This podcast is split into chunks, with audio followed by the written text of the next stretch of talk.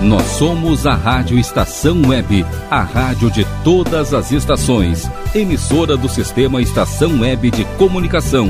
Porto Alegre, Rio Grande do Sul, Brasil. Rádio Estação Web.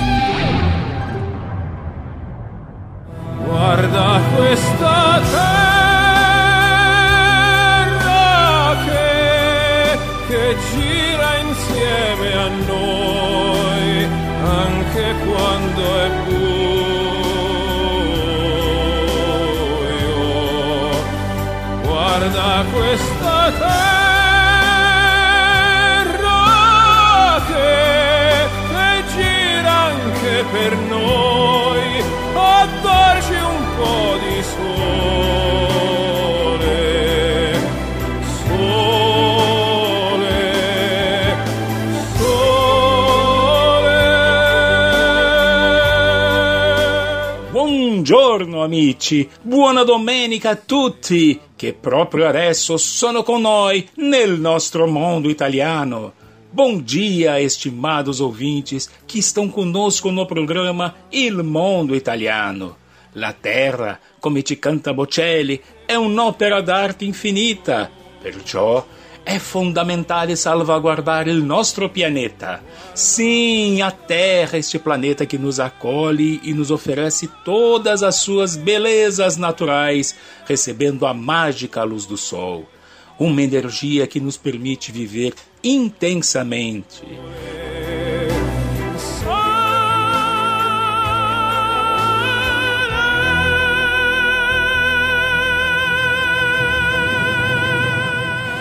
Ricordate che la terra non appartiene all'uomo, invece è l'uomo che appartiene alla terra. Così siamo tutti responsabili e abbiamo il dovere di agire per proteggerla, per proteggere il nostro mondo italiano. Com esta alegria renovada de amor à natureza que nos cerca, de amor à vida, de amor a você, nosso ouvinte, o Grupo Cultural Tuta Itália e a Rádio Estação Web dão as boas-vindas e agradecem a sua audiência no programa Il Mondo Italiano. Allora, benvenuti al mondo italiano. Bem-vindos!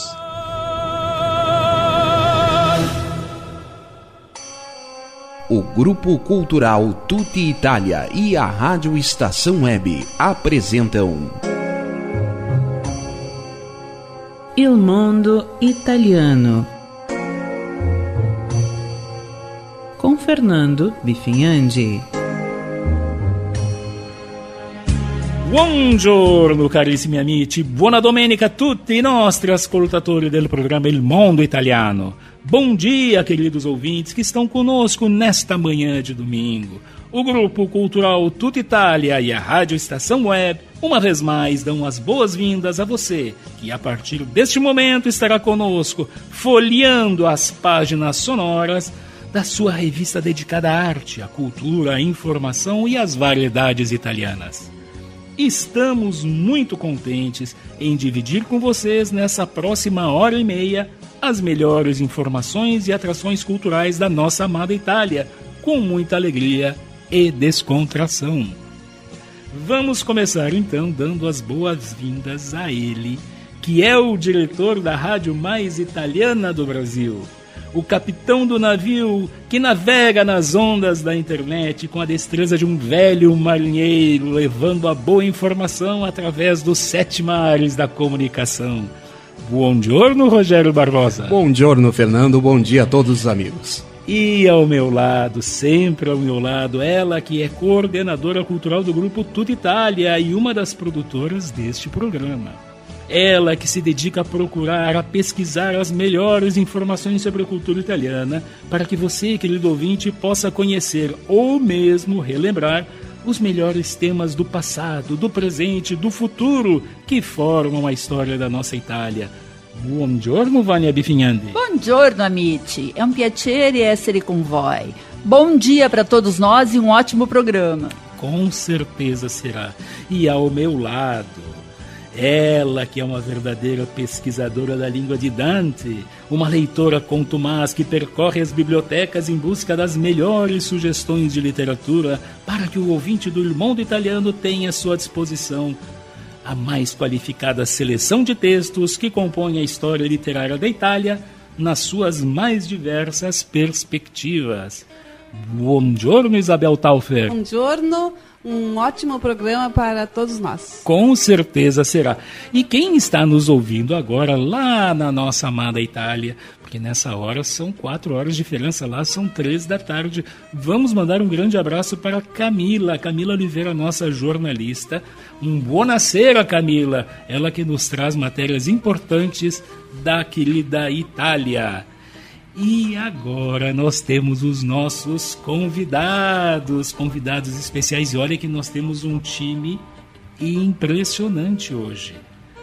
Ele, que é italiano, que fez seus estudos em Florença, na terra de Dante Alighieri, que é doutor em História Moderna e Contemporânea pela Università degli Studi di Firenze que, para nossa alegria, veio para o Brasil com pós-doutorado na Pontifícia Universidade Católica do Rio Grande do Sul, a nossa PUC. Também professora adjunto do programa de pós-graduação em História da mesma universidade. É colaborador estrangeiro no grupo de pesquisa Transfopress. É membro da Associação Internacional de Audioarquívio della Imigrazione tra Europa e América Latina Buongiorno Fernando. Ah, é um grande piacere. Antônio de Ruggiero. É um grande prazer estar aqui com todos vocês. Uma honra poder discutir com todos sobre os aspectos da cultura italiana que nós amamos tanto. Que, olha, esse é um presente. A cada domingo, o mundo italiano dá presentes Ok? E um outro presente aqui do meu lado com um sorriso lindo, um sorriso lindo. Ela que também é professora bacharel em letras, tradutora portuguesa e italiano pela Universidade Federal do Rio Grande do Sul. Morou dois anos na Toscana, talvez tenha encontrado o professor quem Antônio sabe, por lá. Quem sabe? Cursando a pós-graduação no Instituto Universitário Sofia. Sofia, sim onde aprofundou o conhecimento no idioma e na cultura italiana. Ela, que ensina o italiano desde 2016 e atualmente também trabalha com traduções. Buongiorno, professoressa buongiorno, Patrícia Lima. Buongiorno a tutti, buongiorno Fernando e miei cari colleghi. E bom dia a você que está em casa nos ouvindo. É um prazer enorme estar aqui parlando della nostra língua preferita dopo il português. Ah, sejam bem-vindos. Sejam muito bem-vindos bem e, e o prazer é nosso. Agora que todos já foram apresentados, vamos começar a trabalhar.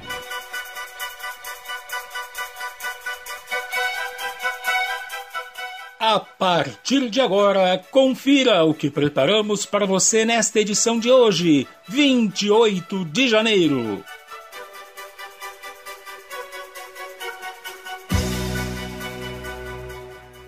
No editorial, o racismo, uma chaga aberta na sociedade. Nell'angolo della poesia, um belíssimo capolavoro de Dante Alighieri. Em Il fascino della lírica italiana, uma ópera muito especial escrita por Arrigo Boito. No Leggere la magia la Sicilia, é destaque com Luigi Pirandello. Na sala de visitas, vamos receber um convidado muito especial da cidade de Biaçá, o radialista Vital Roque Scarsi.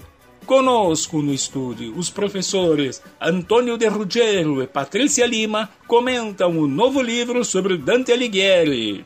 As notícias mais atualizadas no El Itália que vá a agenda da semana e muito mais. Fique conosco, porque o El Mundo Italiano está apenas começando.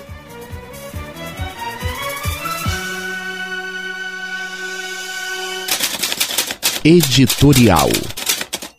A última semana, marcada por uma nova onda de racismo corrida em partidas do futebol inglês e italiano, reabrem as discussões sobre como acabar de vez com esta praga, praticada por indivíduos criminosos que envergonham a toda a sociedade. Na verdade, a prática do racismo no futebol é apenas uma ponta de um iceberg gigante, pois infelizmente ela se faz presente também em inúmeros segmentos da sociedade, submergindo quando praticada por grandes grupos, como uma torcida em um estádio de futebol lotado. Não apenas na Itália, no Brasil, na Espanha, mas em diversos países do mundo. Manifestações de ódio nas torcidas parecem não ter autoria, sendo o anonimato o recurso preferido dos covardes que proferem ofensas ou fazem algum tipo de sinal, realizado em campo durante alguma partida de futebol ou ainda nas arquibancadas, sempre direcionada a algum dos participantes diretos da partida. Existem medidas que podem ajudar o combate ao racismo no futebol, e estas incluem educação, apoio às vítimas e, é claro, a punição severa dos culpados.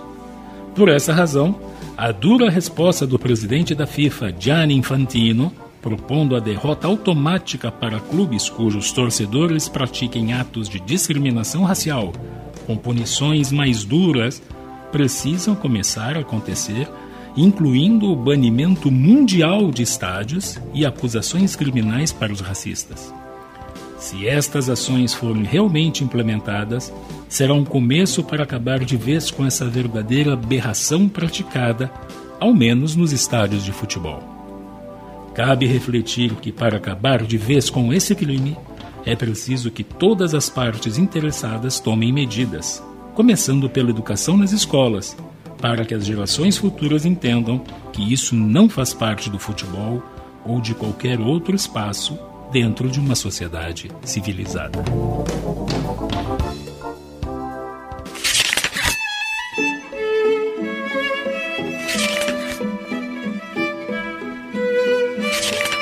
L'Angolo della Poesia Estimados ouvintes, um programa como o nosso, que difunde a arte, a cultura e a língua italiana, por certo, tem uma obrigação clara em evidenciar um magnífico trabalho realizado por Dante Alighieri. Afinal, ele é o pai da língua italiana. Como Il Mondo Italiano abordará muito da história do nosso somo poeta hoje, é justo que apresentemos nell'Angolo della Poesia uma grande obra sua, de lui que é il padre della língua italiana. Que Dante Alighieri foi um homem extremamente apaixonado é inegável. Foi apaixonado pelos seus ideais, pela sua terra e, claro, pela sua Beatrice. La sua nobilíssima anima, que ele dedicou a diversos versos, como estes imortalizados no capítulo 27 de Vita Nova, e este verso que diz assim: Tão gentil e tão honesto ar de minha dama, como alguém a saúda logo emudece e não se cansa de admirá-la. Ela vai ouvindo, sente-se elogiada e graciosamente revestida de humildade, como algo que desceu do céu, como uma imagem milagrosa na terra, ela se mostra tão agradável para aqueles que a olham, revelando a doçura do seu coração. Agora nós vamos ouvir no italiano de Dante com a professora Patrícia Lima essa poesia maravilhosa.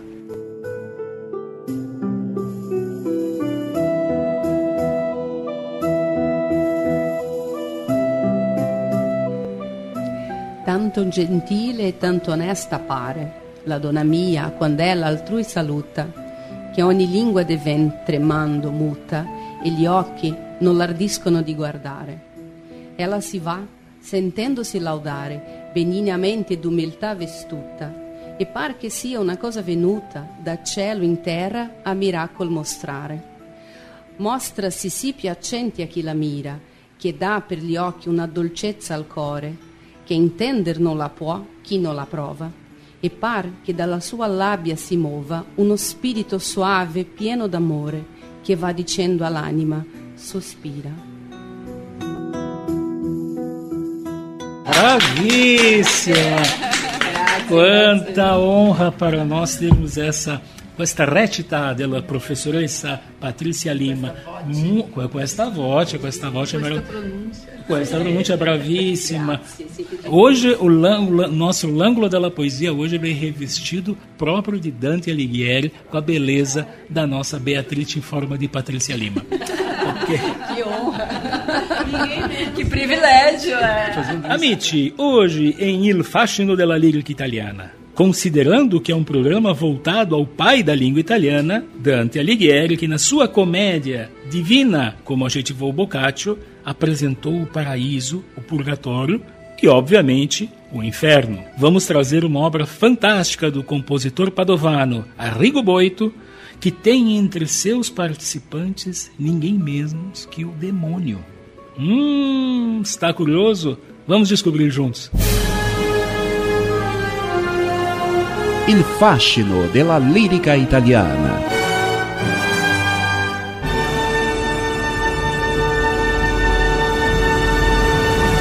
Sim, Arrigo Boito compôs a ópera Mefistófele, ou o Mefistófeles, um personagem da Idade Média conhecido como uma das encarnações do mal, aliado de Lúcifer, na captura de almas inocentes através da sedução e do encanto.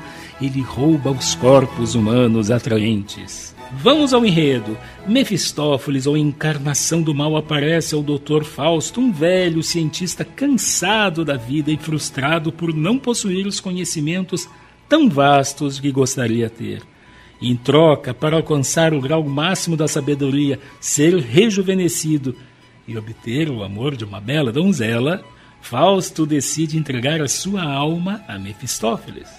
Mas no final, ele se arrepende lutando contra Mefistófeles, que estava para levar a sua alma para o inferno, pedindo perdão a Deus, segurando um crucifixo e uma Bíblia. O momento dessa ópera que nós vamos mostrar é dramático. E percebam que o arrependimento e a conversão de Fausto, em determinado momento, Mefistófeles grita: Torte il guardo, para que Fausto gire o seu olhar e não olhe para os anjos do céu que entoam o coro Ave Senhor. A cena é incrível. Eu sugiro que os ouvintes possam assistir em imagens através das diversas versões já encenadas disponíveis dessa ópera. Prendam a respiração, porque esta área é forte e cheia de emoções, sobretudo musicalidade. Vamos ouvi-la?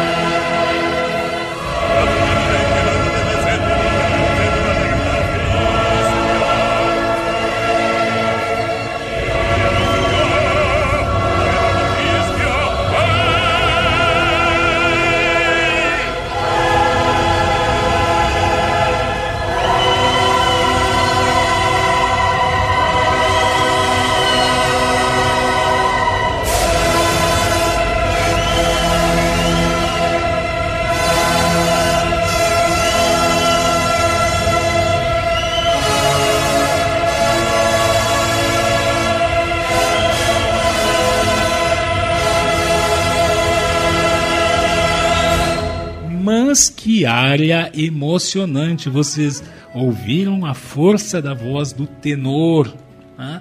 e também do baixo. Ela transmitiu uma emoção muito grande. Mas vocês vejam que o irmão do italiano respira cultura e nós estamos falando de Dante, certo? Amanhã vai estrear aqui na nossa Rádio Estação Web uma radionovela cujo enredo tem como tema essa história é baseada em Fausto e Mefistófeles. É isso mesmo, Rogério Barbosa? É isso, Fernando. A partir das seis da tarde desta segunda-feira, estreia O Homem que Vendeu a Alma, em Estação Novelas. Que horas, Rogério? A partir das seis da tarde. Não percam esta atração. Agora vamos ao Ledger Lamadia. É importante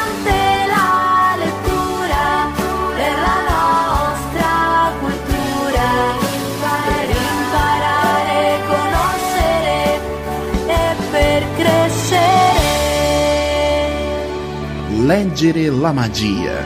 Pois no Ledger Lamadia de hoje, a Isabel vai nos trazer um escritor siciliano, muito conhecido de todos. A dica de leitura de hoje é um romance do dramaturgo e romancista Luigi Pirandello. Queridos amigos, vamos começar falando um pouco, um pouquinho, sobre a biografia do autor. Luigi Pirandello nasceu em Girgenti, na Sicília, em 1867. Os seus livros mais conhecidos são Il fu Mattia Pascal, I vecchi e Giovani, Uno, Nessuno e Centomila. O livro Il fu Mattia Pascal, ah, já comentamos aqui Já, nós já, lembrados? nós inclusive falamos, falamos do, do, do filme, né, com o Marcello Mastroianni na Isso. ocasião. Eu penso que foi em agosto. Eu acho que foi, foi um dos do primeiros. Ano passado. do ano passado, do ano 2023. passado.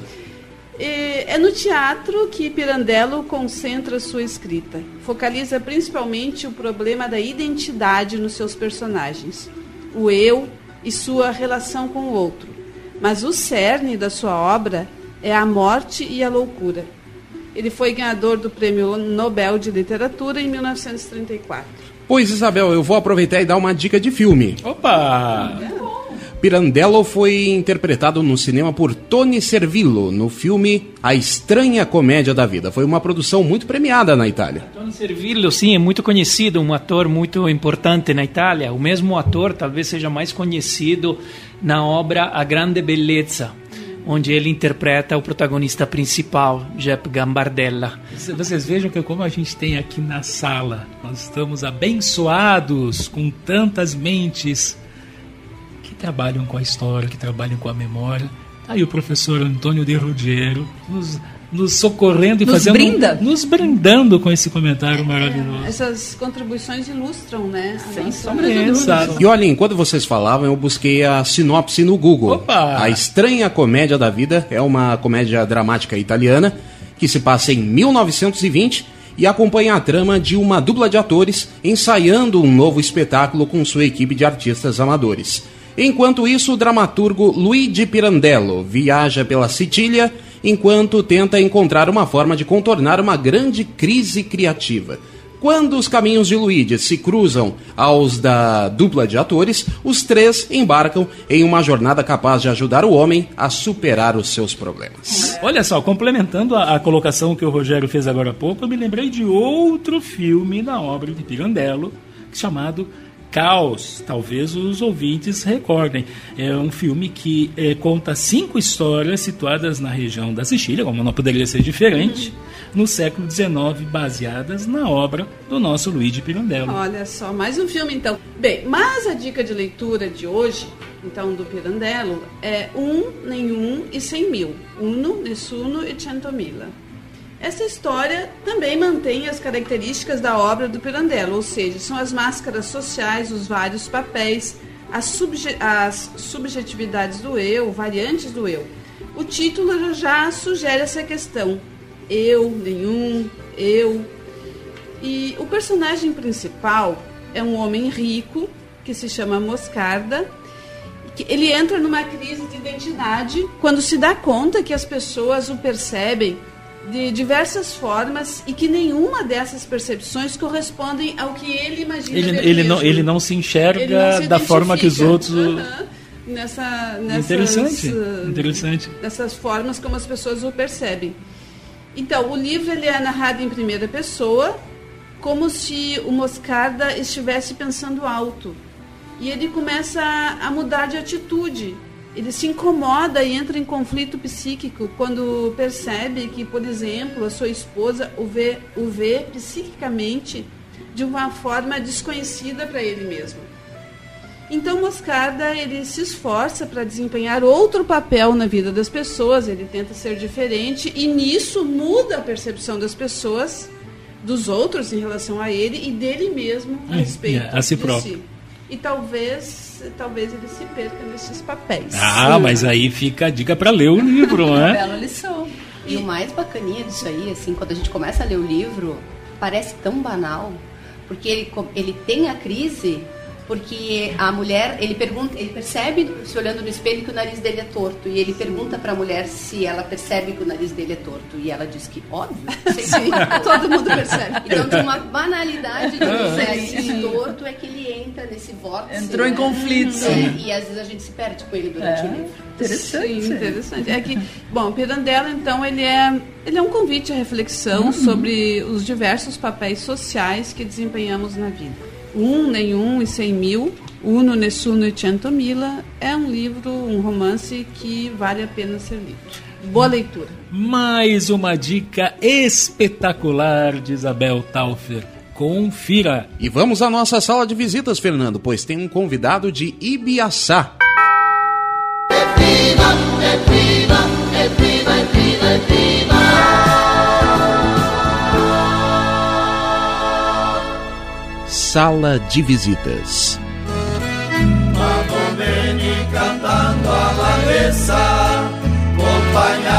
dai miei amatori. Mas, queridos ouvintes, nesse domingo maravilhoso, nós vamos receber na nossa sala de visita, está conosco na linha, o querido Vital Roque Scarsi. Buongiorno, carissimo Roque.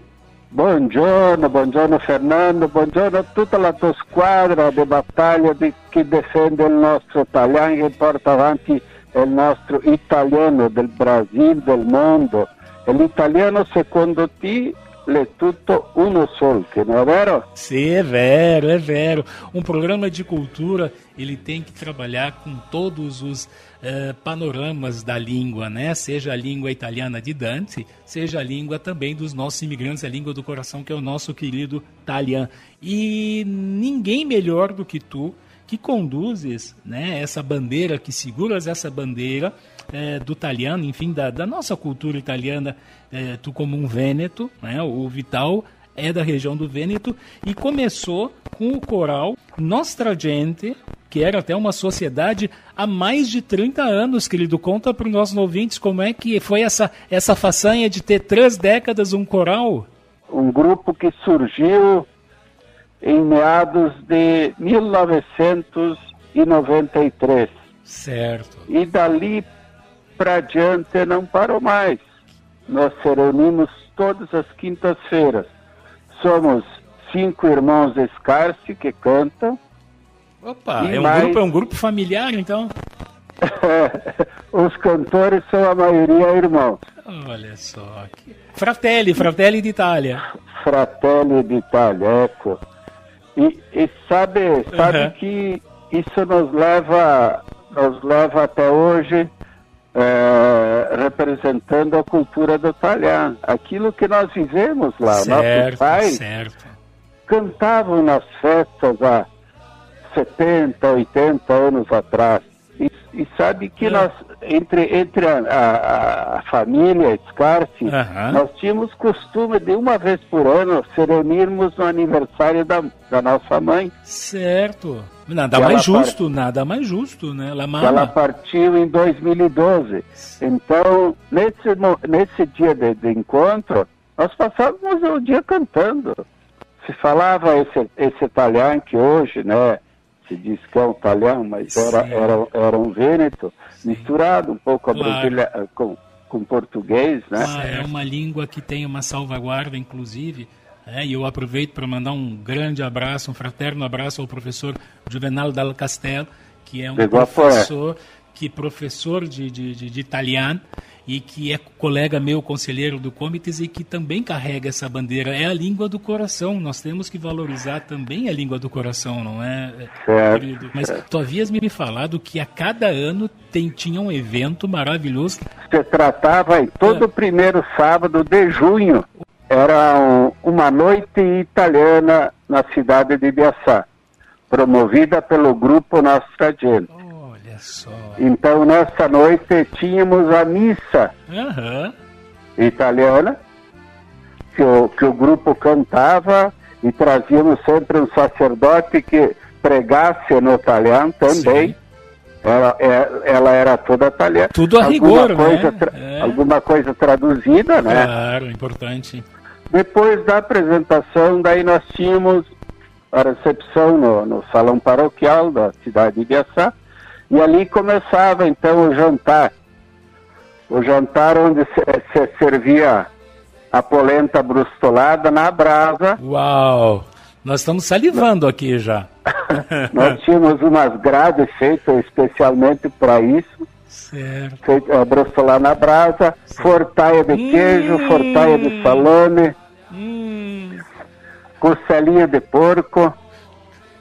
Que uma cardápio! pasta, uma, uma massa ou macarrão ou bigoli Ah, que se faria, que Sim, se fazia. sim, bem, E- bem tradicional.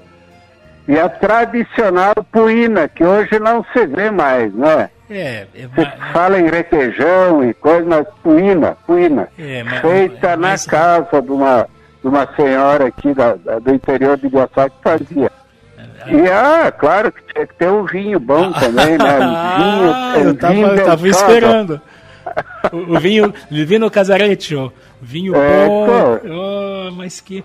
Deixa eu te perguntar aqui, quando a gente fala em Vital Roque Scarse, que é uma, é uma lenda, uma legenda na cidade de Biaçá e arredores, que há nove anos, vai para dez anos, mas há nove anos, todos os sábados pela manhã apresenta um programa que é todo falado em italiano, que é quando, tudo- quando italianos é insieme. Que isso. espetáculo! Rádio Cristalina, Rádio Cristalina de Biaçá. Como é que Novembro. surgiu essa ideia? E esse programa eu sempre procurei escolher um assunto para se falar durante esse, esse, essa, essa horinha de programa.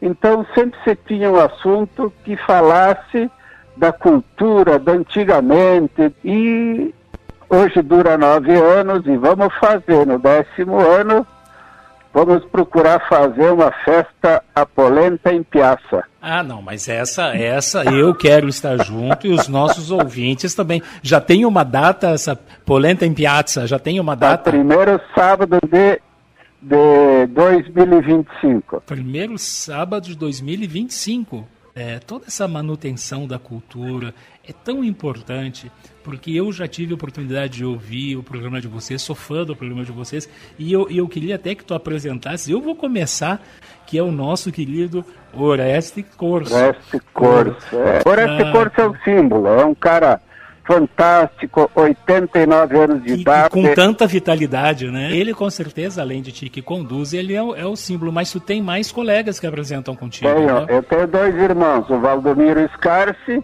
e o Paulinho Scarce. Que de Paulinho não tem nada, é Paulão, é grande. é grande. Vocês têm CDs gravados do, no- do grupo Nostra Gente? Nós temos três CDs gravados. Olha só. Porque no fundo a gente está rodando, né? Tu já deve ter percebido que no fundo a Sim, gente está rodando uma música do Nostra Gente. Do grupo Nostra Do Gente, grupo sim. Nostra Gente.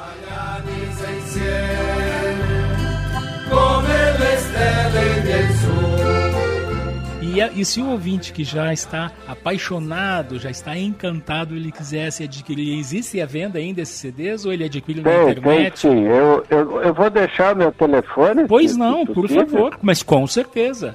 Que daí, se alguém realmente interessar, eu posso enviar Por favor, qual é, o, qual é o teu telefone? O meu telefone é 054 Certo. 99696 3083.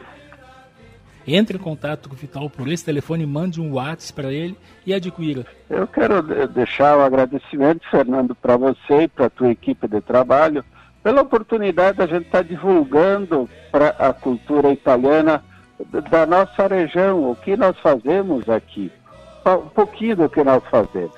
Tá? E estamos sempre à disposição, no momento que precisar, se isso for útil, estaremos ali para colaborar. Sempre. Um grande abraço a todos os ouvintes e que tenham um bom domingo e uma boa semana. Sempre é útil, caríssimo amigo. Buona domenica, bom giorno, cumprimente, cumprimentos de verdade. Parabéns por esse belíssimo trabalho de levar a cultura italiana avante. Pois, queridos amigos, nos 700 anos de aniversário da morte de Dante Alighieri, comemorado em 2021, houve muitos eventos em todo o mundo.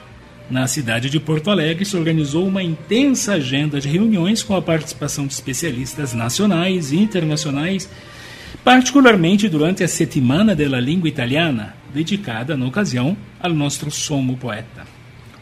Nós vamos trazer agora, e por isso nós temos dois convidados importantíssimos conosco, vamos falar de um livro que reúne textos de docentes universitários de diferentes áreas disciplinares, mas que também traz professores e estudantes de língua italiana, que nesta ocasião contribuíram com as suas apresentações sobre a obra do poeta fiorentino.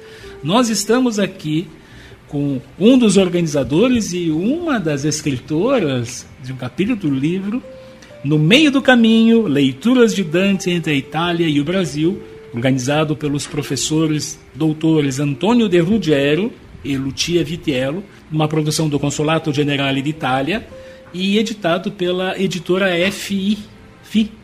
Exatamente, editora FI. Editora é uma FI. editora totalmente online. Opa. Os livros uh, podem ser baixados gratuitamente, então que convido muito. todos vocês a se conectar, procurar editora FI, FI, e depois uma busca interna por eh, nome de autores ou título de livro, mas é muito simples achar o livro. Antes de iniciarmos a nossa conversa com os nossos convidados, nós vamos ouvir um breve áudio gentilmente enviado pela querida professora Lucia Vitiello, letrice del Consolato Generale d'Italia de Porto Alegre e uma das organizadoras dessa belíssima obra, em conjunto com o professor De Ruggiero. Bom dia a todos e um caloroso agradecimento ao Fernando pelo convite.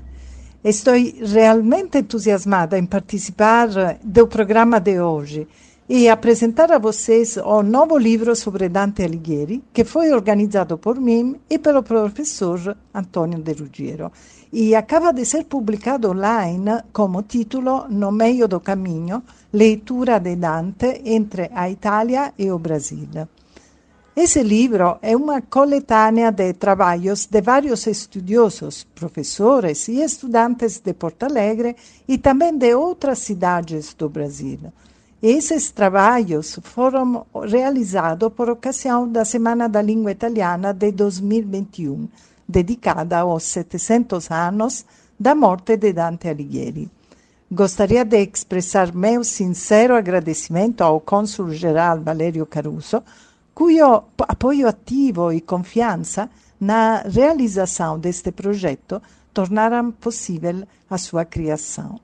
Junto com o professor Antônio De Ruggiero, historiador da PUC, dedicamos dois anos intensos a essa jornada emocionante e desafiadora.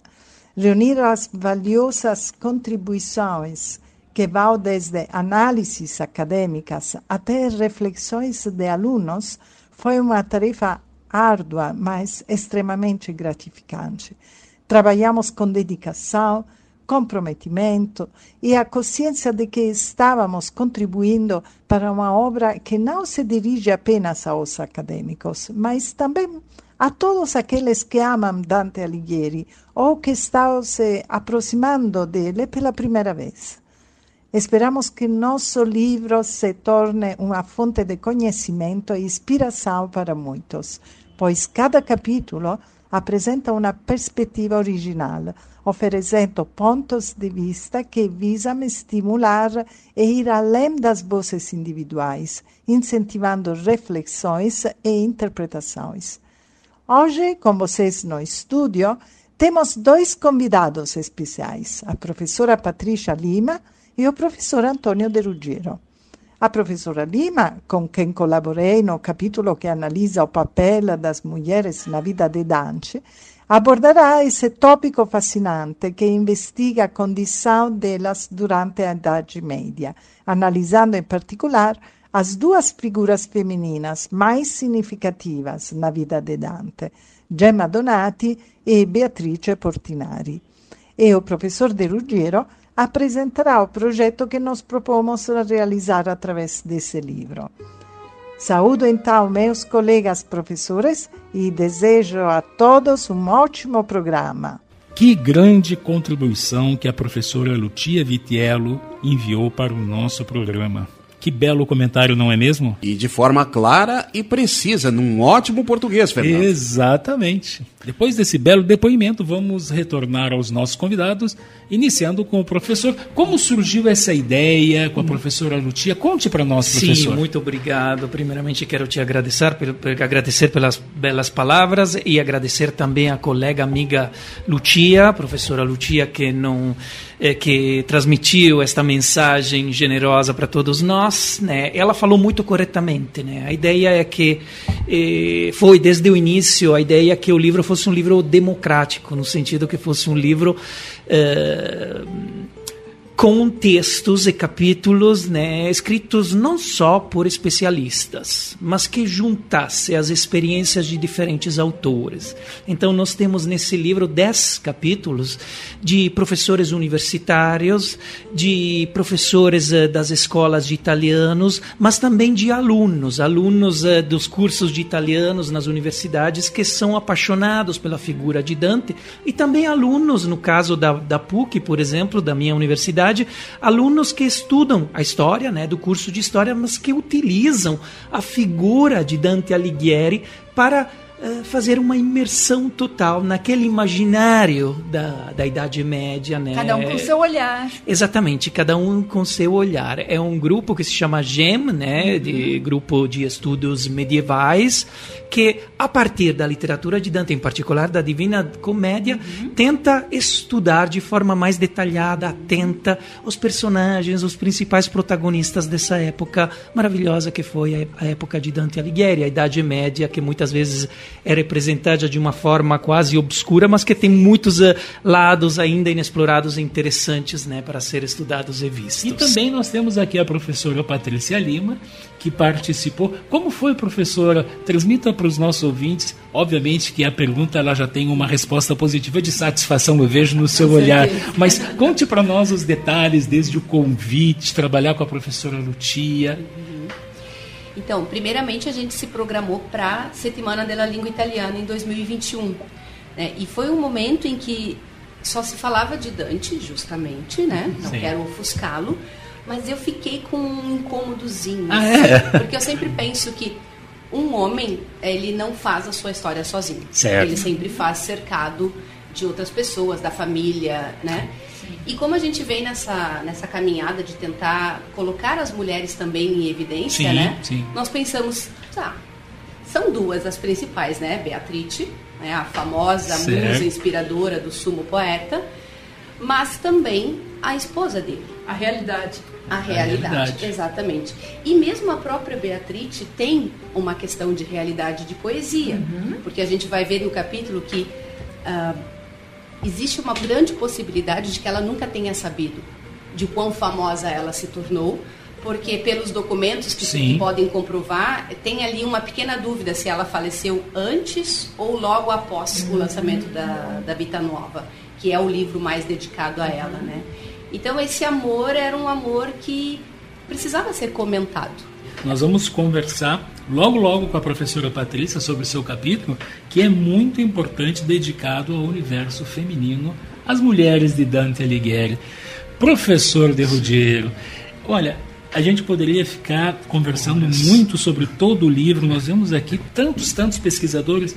Professor, como foi juntar esse time Claro, o senhor fez isso junto com a professora Sim. Lutia, mas como foi convidar esse time todo? Sim, como falamos, né, nós dedicamos muita, muita de- dedicação, muita atenção Certo. àquela semana da língua italiana. Não foi só na Itália e não foi só entre as comunidades de imigrantes italianos aqui no Rio Grande do Sul, Certo. porque quero lembrar que Dante Alighieri é um poeta universal, Sim. então nós eh, gostamos de enfatizar este papel de ponte cultural que ele traz para todos nós. Então Dante é o poeta de todos, né? No século XIX, por exemplo, o texto do professor Fulvio Conti, que é um importante, renomado professor de história contemporânea, de história contemporânea na Universidade de Florença, evidencia este aspecto de como se cria o mito de Dante, pai da pátria italiana, mas ao mesmo tempo eh, pai da cultura ocidental, eu diria, da cultura universal. Transcende, transcende a Exatamente, Itália, sim. né? Transcende. Ao longo do século XIX, em particular. Mas não é só isso. Se Sim. nós ah, vamos olhar a história do Brasil no século XIX,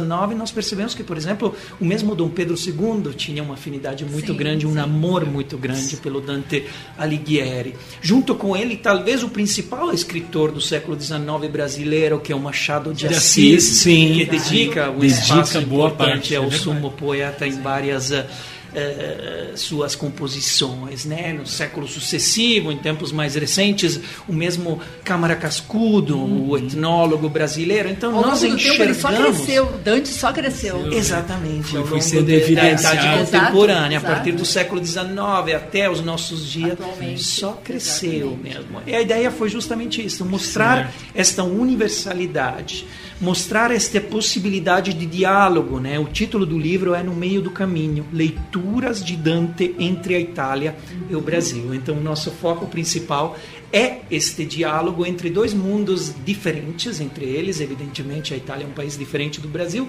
mas com pontos em comuns muito, muito importantes, com ligações históricas exatamente muito fortes. Né? E Dan- Dante representa um pouco esta possibilidade de diálogo, tanto que no Brasil é um poeta muito amado. Né? Bom, eu conversava com o professor nesse sentido de que a contextualização, e aí eu entro um pouco até no seu, no seu artigo, olha, impressionante a gente se delicia lendo, porque o professor de Ruggiero, ele contextualiza Dante no cenário, começa com o cenário mundial, tangencia o cenário brasileiro e entra no cenário gaúcho, ou seja, Dante fala, professor. Chegou fundo. Chegou fundo, como um, um- símbolo, professor, um símbolo da- do- do- dos italianos, eh, enfim, no mundo todo, evidentemente, mas Em aqui no Brasil, dos italianos. dos italianos que chegaram com uma forma de demonstrar nós nós somos importantes também, nós temos alguém que, a, que a nos representa. que nos representa. Muita relevância. Que representa a nossa cultura, que é uma cultura digna, que é uma cultura importante, que é uma Exatamente. cultura que deve ser E é lembrada e, celebrada. Né? E Dante Alighieri se torna um pouco a personificação Sim, de tudo isso. exatamente. Nas comunidades dos imigrantes italianos, quem me conhece Sim. sabe que eu não sou um filólogo de Dante, não sou um, uma- um professor de literatura, eu sou um historiador, né? me ocupo de história da imigração italiana e para mim é muito importante entender o uso e às vezes também o abuso público que Sim. Dante Alighieri se fez entre estas comunidades de, de imigrantes. E como tu bem falaste, Fernando, isto é, é, é muito significativo nas várias etapas da história da imigração italiana.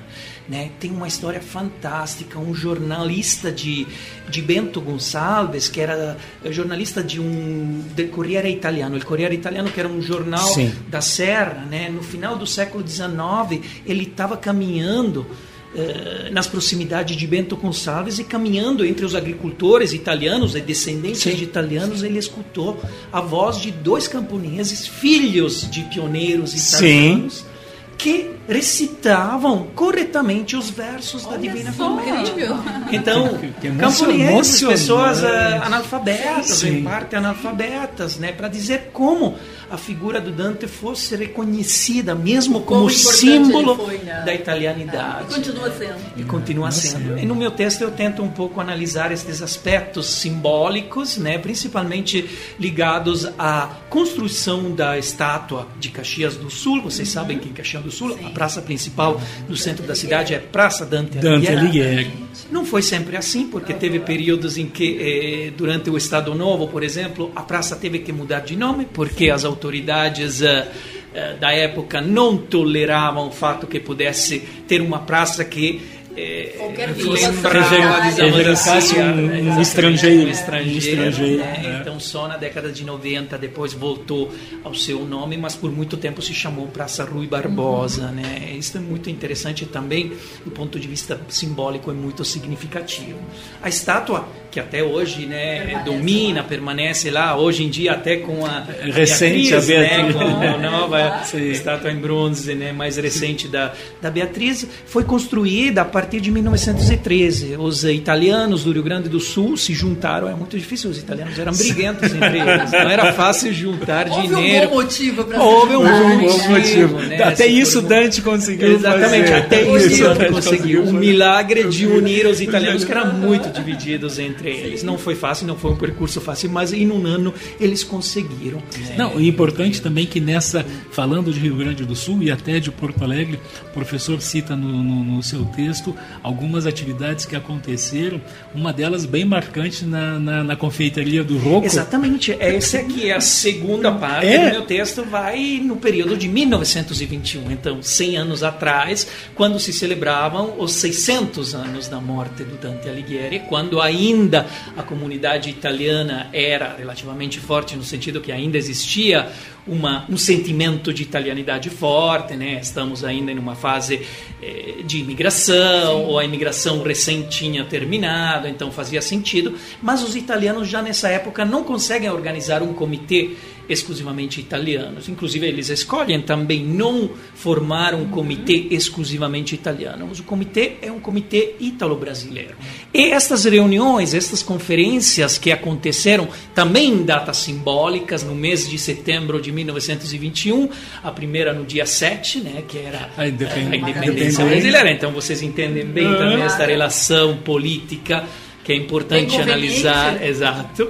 A outra era o dia 14 de Que era setembro, que era a morte, morte do do Dante, Dante Alighieri, o dia da morte do Dante Alighieri, e a outra 20, 20 de de setembro, setembro. que nem estou aqui a lembrar a importância né, do 20 de setembro, que tinha também uma dupla Sim. valência, uma dupla importância, porque o 20 de setembro era a Revolução Farroupilha, lembrando a Revolução Farroupilha, então a- a- o grupo dirigente republicano nessa época fazia questão de lembrar Sim. com força né, a origem né, da- forte, da- né? da- da- da- desse momento. é, mas também o 20 de setembro é dos italianos Exato. Que é A a, festa tomada de Roma, né? Então a conclusão do processo da unificação italiana. Isto por muito tempo foi interessante ver como os italianos se juntavam aos brasileiros e junto italianos e brasileiros festejavam as mesmas datas. É nesse caso E, o 20 e é um de terreno setembro. fértil, não é, professor? Porque além dessas datas e elas se interligam, é, existe um outro personagem, e eu não, não quero é, misturar com Dante, mas eu digo no sentido que pode até ser uma outra divagação, que era o próprio Giuseppe Garibaldi. Com Que, certeza. como herói de dois mundos, ele no dia 20, ele que participou da Exatamente. Revolução Farroupilha, ele também participou. E, e também sobre o Garibaldi, eu escrevi um artigo em uma revista científica sobre a estátua do Garibaldi em Porto Alegre, que foi construída um ano antes da estátua de, de, Dante em Caxias. Foi em 1913. Na verdade, foi construída antes, só que pelas questões De- eh, de- de, de- brigas e de dificuldades em arrecadar dinheiro, não foi fácil, né? Demorou. A ideia era colocá-la na Praça Garibaldi, Garibaldi, né? em Porto Alegre já em 1911, quando se celebravam 50 anos do Estado italiano, né? E- mas não conseguiram, os italianos se atrasaram de dois anos, mas 1913 Mas a estátua de. Garibaldi está aí Tá até aí. hoje, mas também nesse caso com a Anitta Garibaldi. Com a Anitta, então, sim. né? então a Anitta era um pouco a figura da conciliação entre os dois Sim. Povos, feminino, né? a ligação é, é, e também a ligação entre Brasil Exato. e Itália. E foi justamente no 20 de setembro que se inaugurou também a estátua de, de, de Giuseppe Garibaldi. Não podia ser diferente, porque o 20 de setembro era a data emblemática mesmo. duplo, do- é. Professor, eu- E outra coisa que Sim. o Fernando lembrou Fala. antes, desculpa, Não. é, é- é a confeitaria Rocco. Rocco. Porque a confeitaria Rocco que surgiu, né, a confeitaria como nós conhecemos hoje, que por muito tempo ficou Sim. abandonada hoje em dia, Tá- né, está sendo a administração local, Certo. né, se, se- se- Está fazendo de- a reestruturação. exatamente, de reestruturar.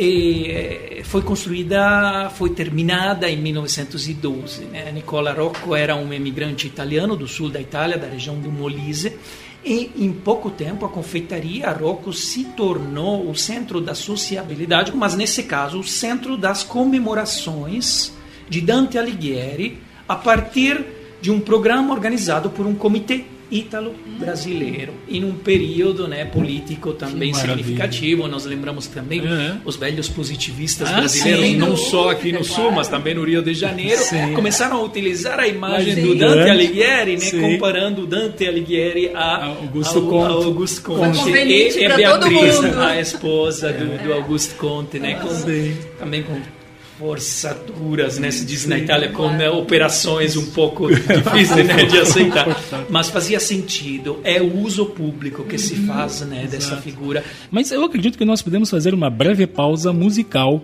O que, que tu acha, querido Rogério? É uma ótima pedida. E o que nós vamos ouvir, Fernando? Olha, nós vamos pedir licença para os professores aqui, tá, os nossos convidados, e eu tenho certeza que os ouvintes vão gostar muito, porque nós vamos apresentar um cantor lombardo chamado Angelo Branduardi, que se destaca pela interpretação de temas que remontam aos períodos medieval e renascentista da música europeia. Nós vamos ouvir agora uma composição dele, baseada no canto 11 da Divina Comédia de Dante Alighieri. Ascoltiamola insieme, Angelo Branduardi. Che discende del colle letto del beato Baldo fertile costa d'alto monte pende onde Perugia sente freddo e caldo da porta sole e di retro le piange per grave gioco non c'era con gualdo. di questa costa là dove la frange più sua rattezza nacque al mondo un solo come fa questo talvolta di Gange. Ma perch'io non proceda troppo chiuso Francesco e povertà per questi amanti. Prendi oramai nel mio parlar diffuso la lor concordia e i lor lieti sembianti. Amore e maraviglia e dolce sguardo faceano essere cagione di pensier santo tanto che il venerabile Bernardo si scalzò prima e dietro a tanta pace corse e correndo gli parve esser tardo.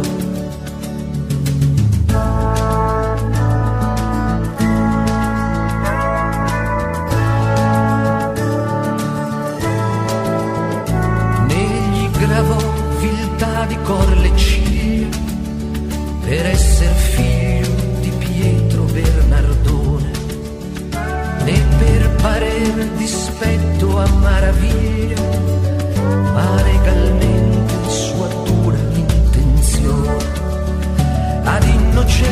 Innocenzio aperse e da lui ebbe primo sigillo a sua religione. Poi che la gente poverella crebbe dietro a costui la cui mirabil vita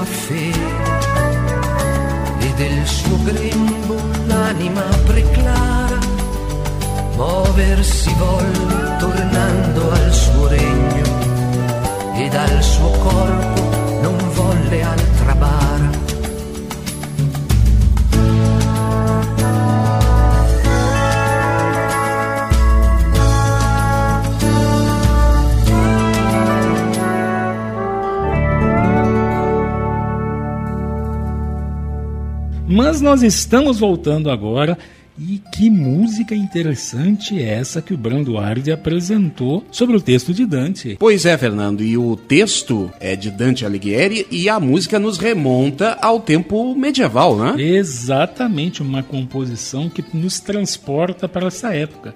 E agora, de volta, nós vamos pedir para que a querida professora Patrícia nos conte um pouco mais sobre o seu belo artigo. É, porque se a gente quer falar de mulheres que viveram num período que nós não conhecemos, né, Pois não. a gente não pode reduzi-las às nossas categorias de pensamento, né? Porque senão seria justo com elas e nem conosco mesmo.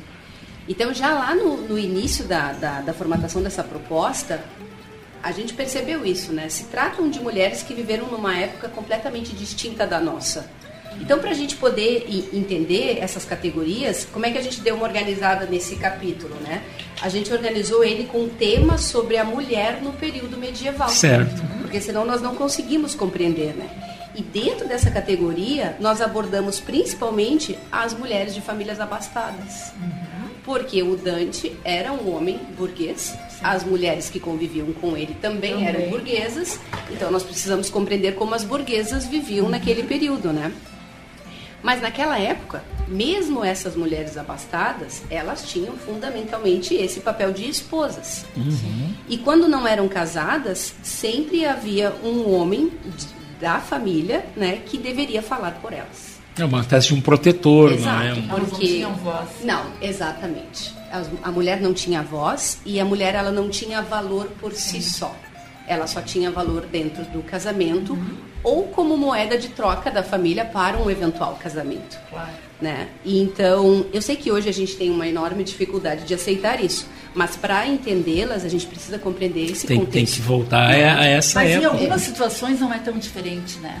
Talvez hoje, é, eu espero que daquele jeito não se tenha mais, mas não Não no mundo ocidental, dizer- mas em alguns É, lugares em ainda outros existe lugares, isso no mundo, sim, né, de isso uma maneira com, geral. Isso com certeza, né?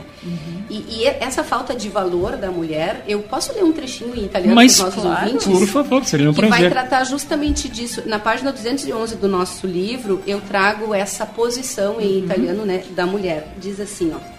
La donna nel Medioevo, indipendente, indipendentemente dalla sua condizione o classe sociale, doveva rispettare rigide regole e subire enormi pregiudizi.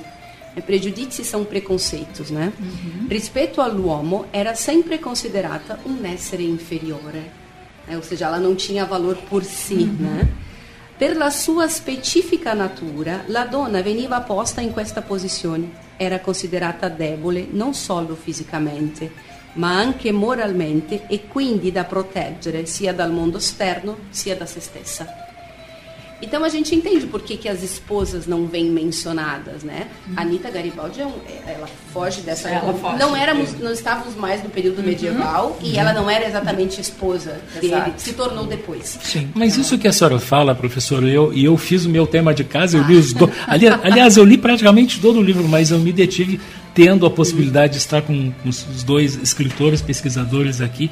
É, tem uma parte do seu, do, é, da, sua, da sua contextualização em que, é, é, de forma contrária a essa deboleza, né, essa Uhum. fragilidade feminina, a senhora é, tem um da- uma classificação daquelas mulheres que fazem um trabalho paralelo ao homem na questão da colheita, na questão da, da, da, da, tosquia, na, uma série de, de atividades.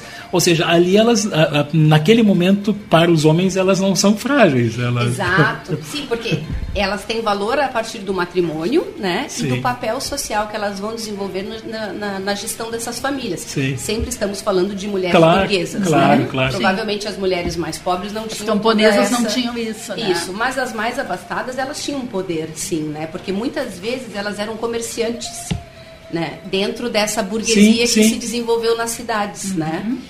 Então, sim, elas, Elas tinham- mostravam, é, tipo assim, quando era. Seu valor. É, elas, ah, o seu valor, quando era talvez interessante, aí o, o homem aceitava que ela. Para que eles pudessem guerrear, para que eles pudessem escrever poesia, tinha a mulher gerenciando os bens, a casa, os, Os filhos, os não é? criados. Sim. Né? Tinham mulheres, quanto mais abastada, mais pessoas elas gerenciavam né? e dominavam todo um círculo social, com certeza. A própria questão, professor, da, da Beatriz, porque e nós assistimos, eu tive a honra de assistir ao lado do professor De Ruggiero um, um, um filme importantíssimo.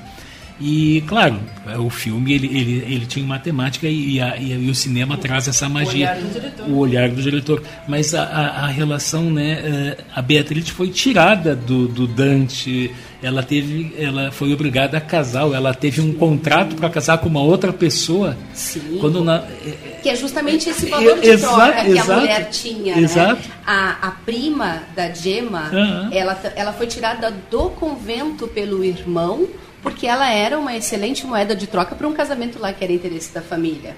Mas sim, a Beatriz ela foi obrigada a casar, né? Então, ela sim, ela, ela se casou por, por obrigação, né? por imposição da família. Ela se casou com Simone de Bardi, que era também um homem importante na sociedade da época. E naquele filme, ao qual tu está te Uhum. referindo, que eu também estava lá e eu Olha só. assisti, claro, é, tem a liberdade poética Claro. uma história muito antiga, mas ali ela morre por uma doença desconhecida naquele filme, né? Uhum. E um do- uma das coisas que eu trago nesse capítulo é o livro que fala da história da Gemma, e vai falar, claro, da Beatriz, porque não tem como né, excluí-la. E nesse livro, ele é um romance. Tá? Nós temos que ter em mente que ele é um romance. Claro. Mas os dados históricos, eles são, São fiéis, né? são fiéis à Sim. realidade. Uhum. E a Beatriz morreu de parto. Como muitas mulheres morriam naquela Era época. comum na época. Muito comum e morriam muito jovens. Sim, sim. E aí a diferença de idade dessas mulheres para seus maridos era, Era muito enorme. grande.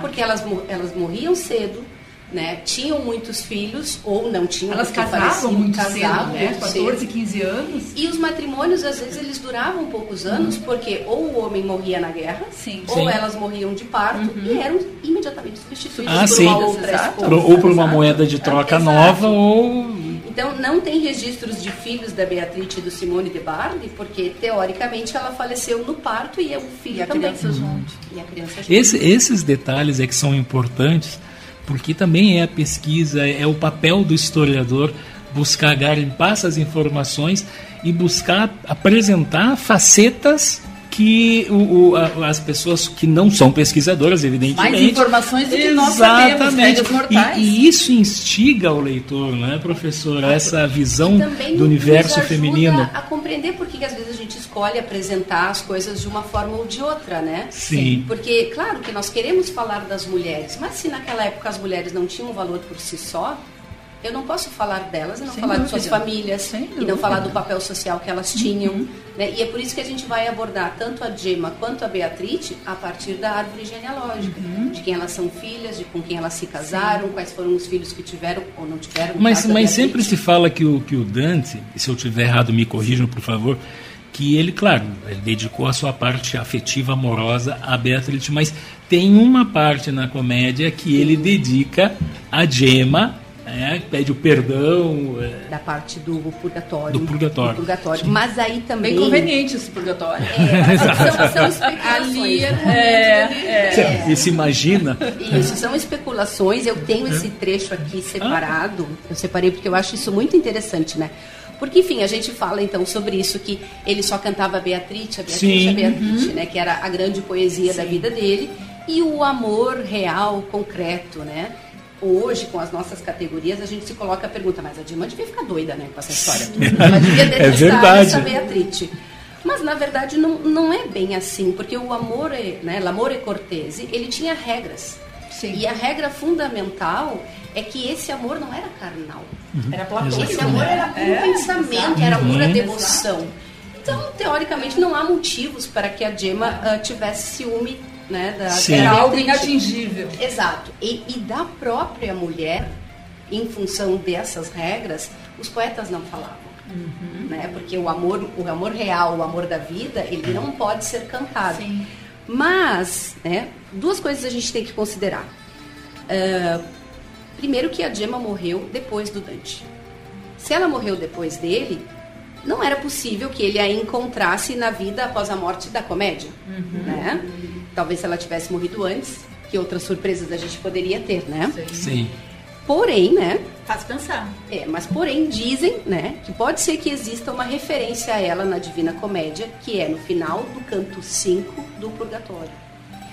É, ali poderia estar escondida uma homenagem afetuosa do poeta à sua esposa, né, que ele teria colocado nas palavras de Pia dei Tolomei, quando ela fala sobre o seu trágico matrimônio.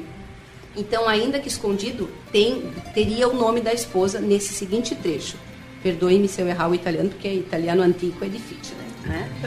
Ricordati di me, che son la Pia. Siena mi fe, disfecemi maremma. Salsi colui che n'anelata pria disposandomi avea con la sua gemma. Hum, tá aí a pelo menos uma citação. É, de acordo com o crítico Santa Gata, que também Uhum. vai ser citado no, no, livro, esse trecho se, se trataria, sim, ah, né, do- de uma forma escondida de homenagear a. Gemma. Eu, particularmente, fico levemente incomodada, porque o que, que a, a, a Pia está dizendo? Que a Sie- Siena me fez, Sim. né? Eu nasci em Sim. Siena. Desfece-me Marema. Marema é uma parte selva, né, selvagem da Sim. Toscana. Na época selvagem É, é, hoje- é muito hoje bonita. mais. Ela foi levada para lá por esse matrimônio, né? E uh, desfece-me Marema quer dizer que ela morreu lá, né? Sim. Tanto que ela está na Divina Comédia. E colui che n'anelata pria disposando me avea con la sua gemma é inanelata é dare l'anello, Sim. né? Pedir em casamento. Colui é aquele, né? Então aquele que me pediu em casamento e que me deu o anel, la gemma, foi ele que me matou.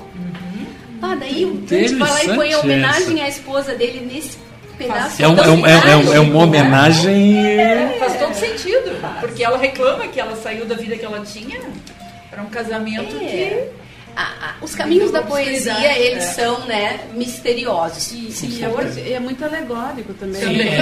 seja muito É. filosófico. É. É, O próprio Dante talvez seja uma representação de alguém perdido no mundo do pecado. Exato, tanto então que, não, sabemos tanto exatamente. teria que o, o. Papa Francisco, em ocasião dos 700 anos da morte, né, em 21, ele escreveu uma carta apostólica sobre o Dante Alighieri, né, tentando estimular todos né, a considerar o Dante um profeta da esperança, eh, para impulsionar a humanidade a libertar-se da selva oscura, justamente este caminho de redenção para recuperar a reta via, né, como Sim, diz estamos eh, na- justamente na a carta. da vida Então- no encontro na selva escura. Exato, né? exato. Então, Com, com isso essa- eu trago o professor de novo, porque no seu livro o senhor faz referência a Benedetto XV, que também É, escreve. é- é- é curioso, é interessante ver como, 100 anos, como Dante 100 anos em cada período seja declinado, justamente por quê? Porque é alegórico, porque é misterioso, porque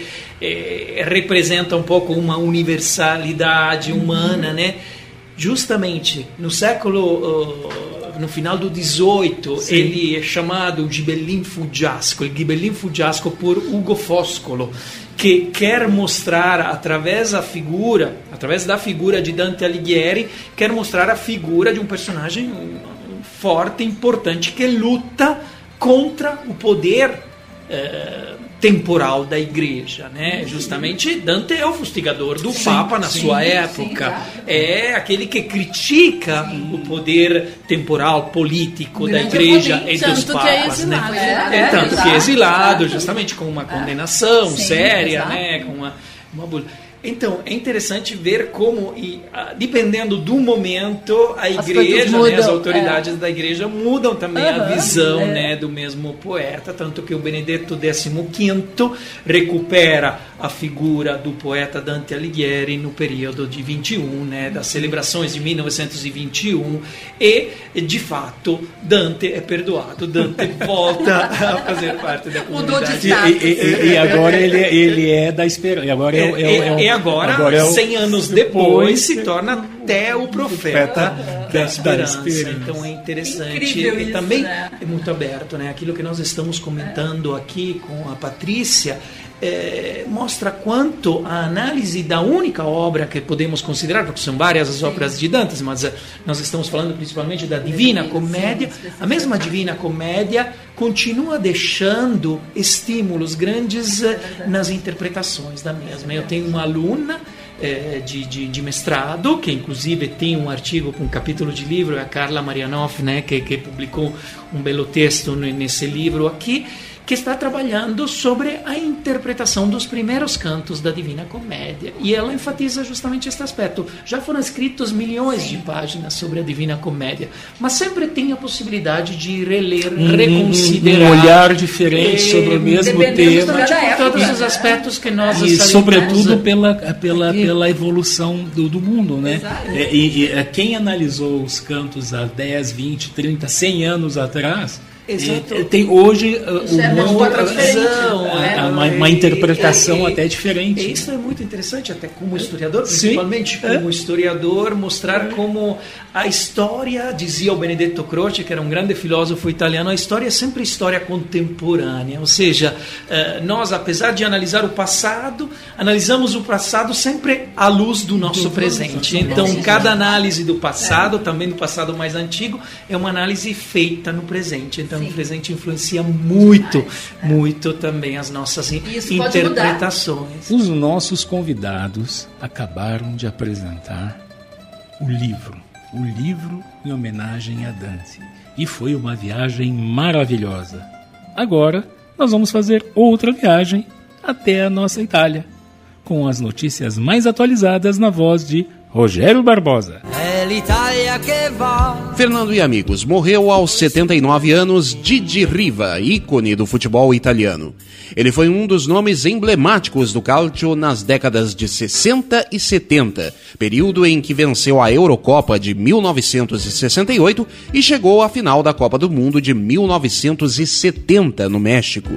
Riva foi um dos protagonistas daquela que é considerada uma das melhores partidas da história das Copas do Mundo, a semifinal daquele Mundial em que venceu a então Alemanha Ocidental por 4 a 3. Ele marcou um dos gols da prorrogação que levou a Itália à final perdida para o Brasil de Pelé. Apelidado de Rombo di Tono, possuía um poder de fogo excepcional, mas apenas com o pé esquerdo. Riva, originário da Lombardia, foi jogador de um só time, o Cagliari da Sardenha. E está em estudo no Instituto dei Tumori Fondazione Pascale uma vacina contra o melanoma.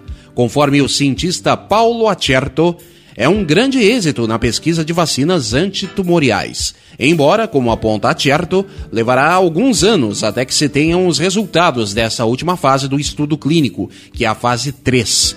Ele acredita que é uma nova esperança poder oferecer uma opção terapêutica nova e mais eficaz ao maior número possível de pacientes. A vacina, produzida pelo laboratório Moderna, é baseada na mesma tecnologia adotada para imunizantes contra a Covid-19. Do noticiário, vamos à agenda, Vânia. E na agenda desta semana teremos, nesta segunda-feira, dia 29 de janeiro, o retorno dos jantares na Società Italiana Massolin de Fiori, a partir das 20 horas. Reservas e informações pelo telefone 51 989570225. A Massolin está localizada na Avenida Carlos Barbosa 590, em Porto Alegre, bem em frente ao antigo estádio do Grêmio.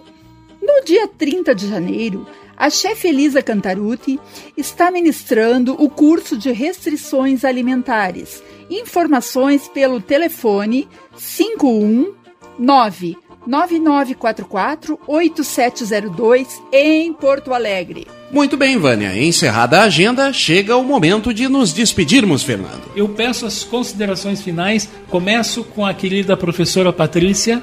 Muito obrigado pela sua presença.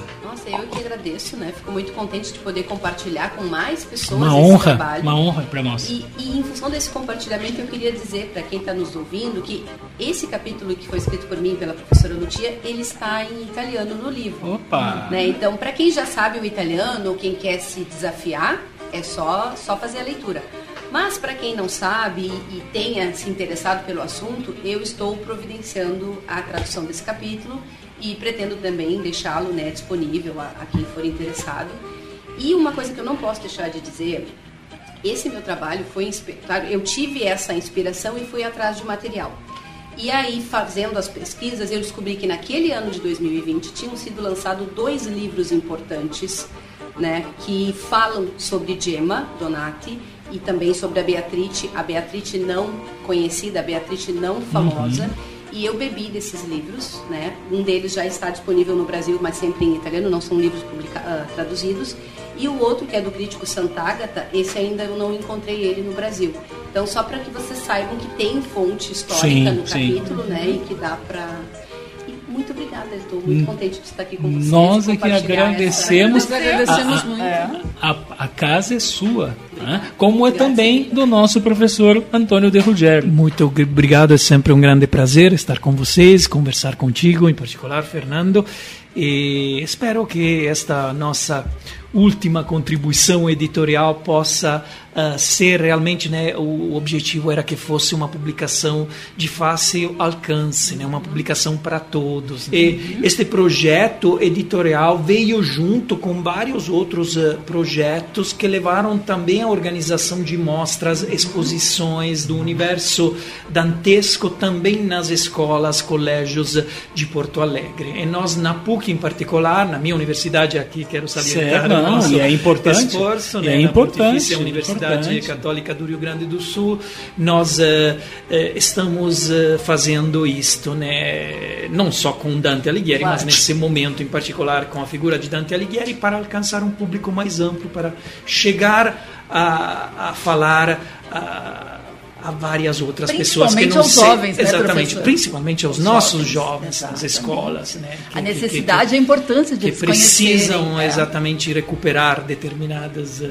eh, não digo valores porque não estamos fazendo doutrina em doutrinamento mas é ter a possibilidade de ter acesso a um universo literário histórico Tão importante. cultural Tão deste importante. tipo tão importante e tão universal em um período de globalização né? então Parabéns. muito muito obrigado Nós é que agradecemos. Rogério Barbosa, suas considerações, querido. Um grande abraço a todos os ouvintes e logo mais esta edição do programa Il Mondo Italiano estará disponível no Spotify da Rádio Estação Web. Bom domingo. Vânia Bifinhandi. Caríssimos amigos, e o mês de janeiro está quase terminando. Sim. Desejando um bom domingo e uma ótima semana a todos. Arrivederci. Querida Isabel Taufer. Eu quero me despedir agradecendo muito a presença da professora Patrícia, do professor Rogério e hum, desejando a todos um ótimo domingo, uma ótima semana, um grande abraço. Eu também me despeço com a mesma alegria e satisfação que eu espero encontrá-los no próximo domingo, com novos convidados, mas uma coisa é certa, líquida e correta, importante. Il mondo italiano tem esse princípio, divulgar a cultura, a arte, a cultura italiana de todos os segmentos, né? para que o nosso ouvinte possa ficar informado. E hoje foi uma aula, foi uma aula. Esse programa Foi um de hoje, privilégio. este programa de hoje tem que ser gravado. E eu faço na minha despedida uma referência muito especial também em relação ao livro A Professora Lucia e também ao nosso cônsul general Valério Caruso, que é, é, prefaciou o livro, né, professor? Foi, ajudou E- a que o livro fosse patrocinado, fosse né? patrocinado. deu uma, uma ajuda Exato. importante, Exato. muito, muito significativa. Eu também quero pessoalmente agradecer né, esta gestão consular que nós temos uh, hoje em dia né, realmente muito, muito aberta, muito receptiva e conseguimos dialogar muito. Né? O mundo da Com cultura, certeza, que eu, sim. em parte, junto com os colegas aqui presentes, represento, né, encontramos uh, uma, um diálogo muito grande com o consulado, uma porta aberta. E isto é, para nós, é, é significativo. Comece- Comecem lendo o prefácio do livro e eu também tenho a grande satisfação de informar que no próximo programa ela já aceitou o convite. Nós vamos ter a presença de Maria Di Gesso, a nossa artista calabresa. Então, ouvintes, o irmão do italiano está cumprindo a sua missão. Finalizamos agora com uma música que desce e vai exatamente na direção de Nápoles, na campanha. Nós vamos dedicar essa música para a doutoressa Lucia Vitiello e a sua Nápoles, uma bela canção que se chama exatamente Nápoles, com artistas como Didio D'Alessio, Lucio Dalla, Sal da Vinci. Ascoltiamola insieme. Buona settimana, a domenica regina, partetta na fora, na ca. Fu una festa balcone, non sa che bandiera per tutta la città. Ma Saniella portai un babà, ma regina voleva mangiare. Fui a cucica con l'acqua e la farina, no bello guaglione facetta cantare. Poco mai la bandiera colore, pensai in un momento, ricette maestà. Mo ci mette due pumarulelle, Custano sarelle una fronna resta Con un furno e tapiccia Di minute va faccia assaggia Che la pizza mandai a parigina Vircio margherita la vetta chiama Navola, o oh, racconta da Navola Facevo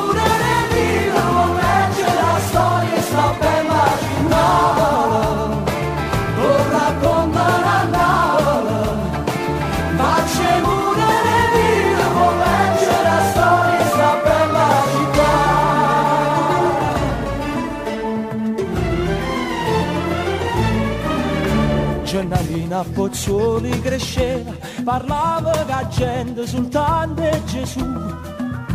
Ma ci stava chi non ci credeva, giorni di settembre voletta affrontare.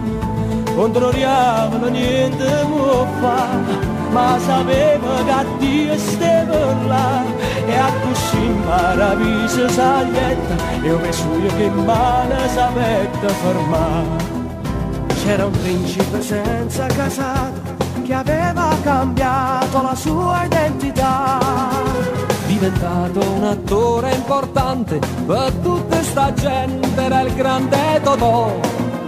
E contento morì in povertà, aiutato tanta gente a campa. Chi tu principe chi tu muore, ma quando alla ci ha saputo portare.